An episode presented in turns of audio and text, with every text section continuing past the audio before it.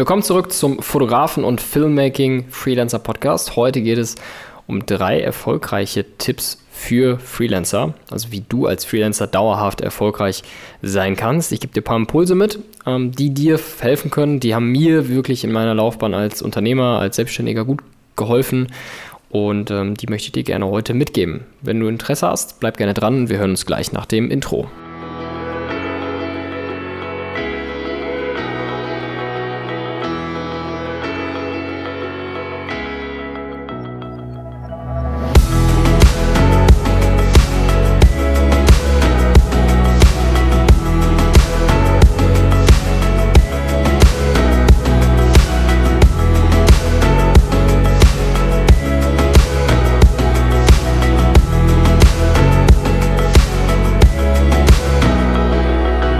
Das Schwierige bei dieser Folge ist, dass die Hörer, also du, ja immer eine andere Ausgangsbasis haben. Also ich spreche jetzt von erfolgreichen Tipps, die auf langfristiger Basis sehr gut funktionieren. Wenn du frischer Freelancer bist oder interessiert bist, wie du als Freelancer durchstartest, habe ich auch einige Podcast-Folgen dazu schon gemacht oder auch im Blog. Schau gerne vorbei, postmic-media.de slash blog, steht aber auch unten in, der, in den Shownotes nochmal drin.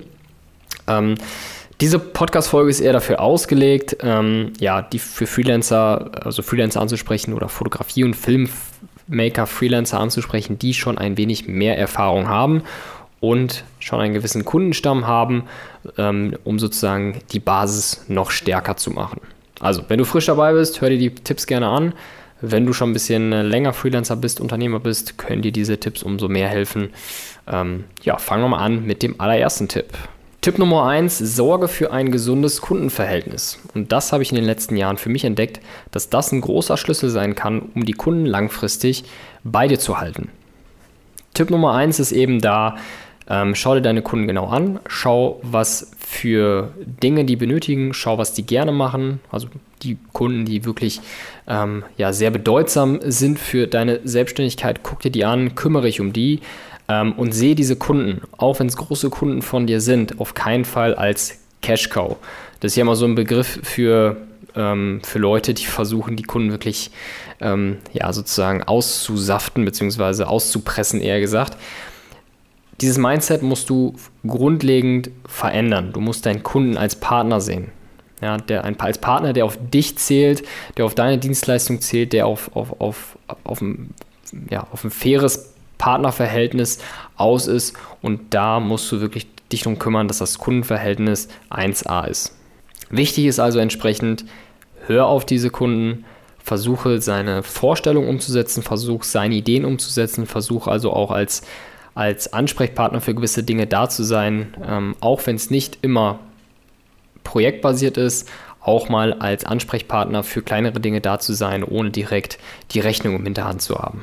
Wichtig ist also, dich als, als, als Dienstleister nicht nur als rein Dienstleister zu sehen, sondern auf persönlicher Ebene mit diesen Leuten zu sein. Geh mit deinen Kunden essen, versuche die noch weiter besser kennenzulernen, versuche auf Rückfragen äh, schnell zu antworten und sei auch immer für neue Korrekturen empf empfänglich, sodass du einfach ähm, die Prozesse von deinem Kunden noch besser lernst, ähm, um so einfach ein sehr gesundes Kundenverhältnis zu schaffen. Denn es ist ja auch so, dass du als Dienstleister diese Kunden auch langfristig binden möchtest.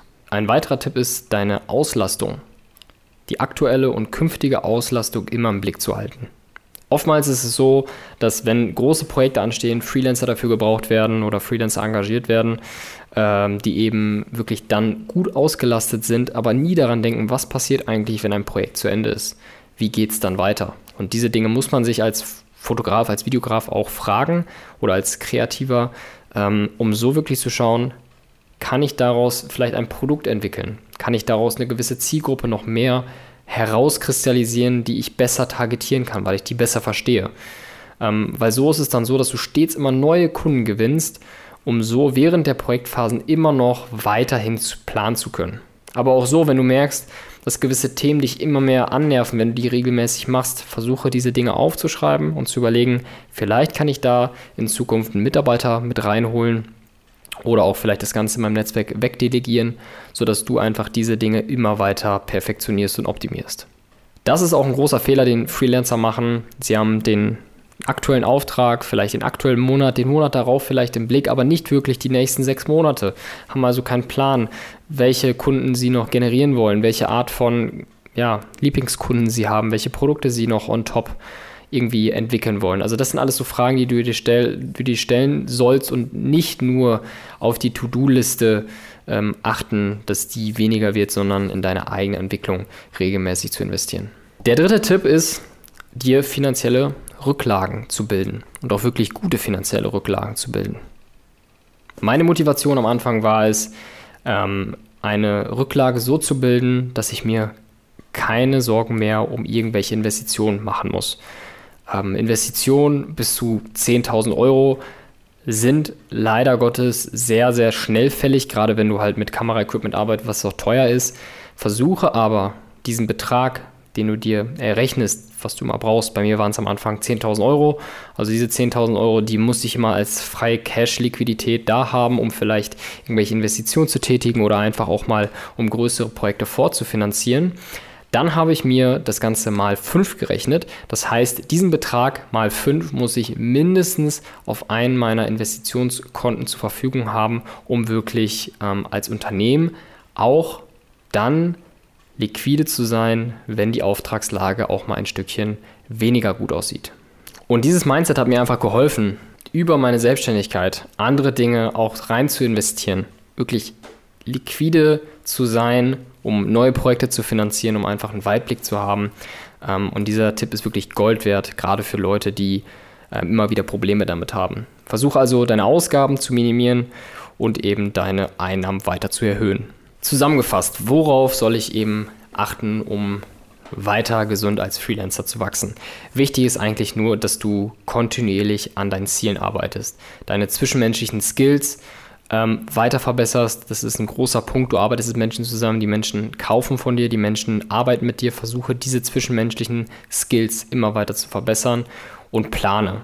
Plane dein, mindestens deine drei, vier, fünf, sechs Monate, welche Dinge du gerne machen möchtest, welche Produkte du entwickeln möchtest und wo es eigentlich hingehen soll, auch wenn man über das ganze Thema Jahresziele und Jahresumsatz spricht. Hab auch immer wieder mit deinem Steuerberater Kontakt, versuch deinen Steuerberater auf dem Laufenden zu halten, versuch deine Banker vielleicht auf dem Laufenden zu halten, um so ein bisschen auch da so ein bisschen ähm, Netzwerk noch, noch weiter zu stärken. Ähm, ja, das hat bei mir wirklich sehr gut funktioniert. Also, das war's zu dem Thema. Ich hoffe, du konntest einige Insights mitnehmen mit den drei Tipps. Ich habe auf meinem Blog unter posmic-media.de slash blog auch nochmal einen kompletten Blog-Eintrag dazu gemacht. Also sprich, welche Tipps mir sehr gut geholfen haben, ähm, kannst du dir vielleicht bookmarken, um da regelmäßig drauf zu schauen. Das mache ich mir übrigens auch, weil es einfach Wissen ist, was ich langfristig angesammelt habe, was ich mir langfristig, ähm, was mir langfristig einfach hochgekommen ist in meiner Learning List. Und deswegen hoffe ich, dass diese Podcast-Folge dir gefallen hat. Schreib mir gerne einen Kommentar, schreib mir eine E-Mail, wenn du noch Fragen hast. Oder poste mal den Podcast gerne auf Instagram, um damit wir weiter, ein bisschen weiter wachsen können. Und ähm, gib mir gerne Input, welche Dinge dich noch weiter interessieren. Das war's mit dieser Folge. Ich hoffe, dir hat es gefallen und ich hoffe, wir hören uns in der nächsten Folge wieder. Mein Name ist Philipp, ich bin raus. Ciao.